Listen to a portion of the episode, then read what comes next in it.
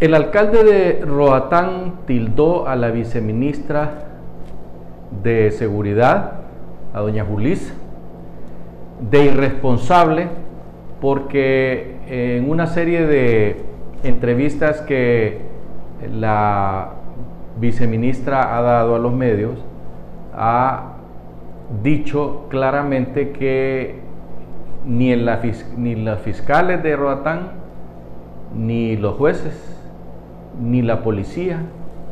hacen buenas investigaciones ahí porque de alguna manera podrían estar coludidos con la trata de blancas que ahí se, ahí se da o la desaparición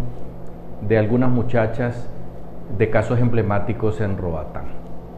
Eh, al ser entrevistada, eh,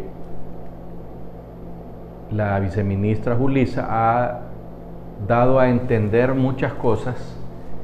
en casos desde hace años a casos actuales. Y habla de todo y menciona de todo y a nosotros, nosotros nos hacemos eh, eh, la siguiente pregunta.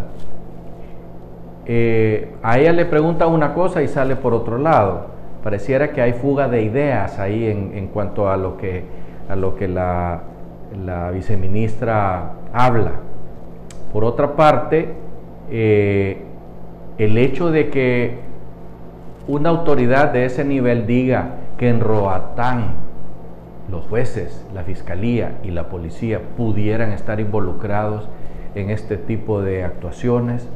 es una verdadera irresponsabilidad porque como lo dijimos en otro editorial cuando dijo que Honduras era un, estado, un narcoestado, eh, imagínense ustedes los turistas van a querer venir a Roatán si saben que la policía, la fiscalía y los juzgados están involucrados en semejantes cosas realmente nosotros no entendemos por qué ella le encanta el show mediático y nos, hemos fijado que ni el jefe de la policía ni el director de la policía da declaraciones, ni lo hace el ministro de seguridad, porque son gente que conoce bien el tema y lo hacen prudentemente. De manera tal pues que es evidente que aquí hay un deseo de parte del viceministerio eh, o de la viceministra en aparecer en los, en los shows mediáticos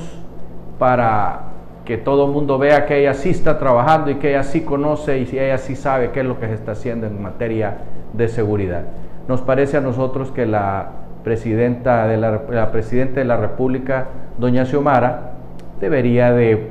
ponerle un hasta aquí, porque eso lo único que hace es entorpecer las investigaciones. Hasta pronto.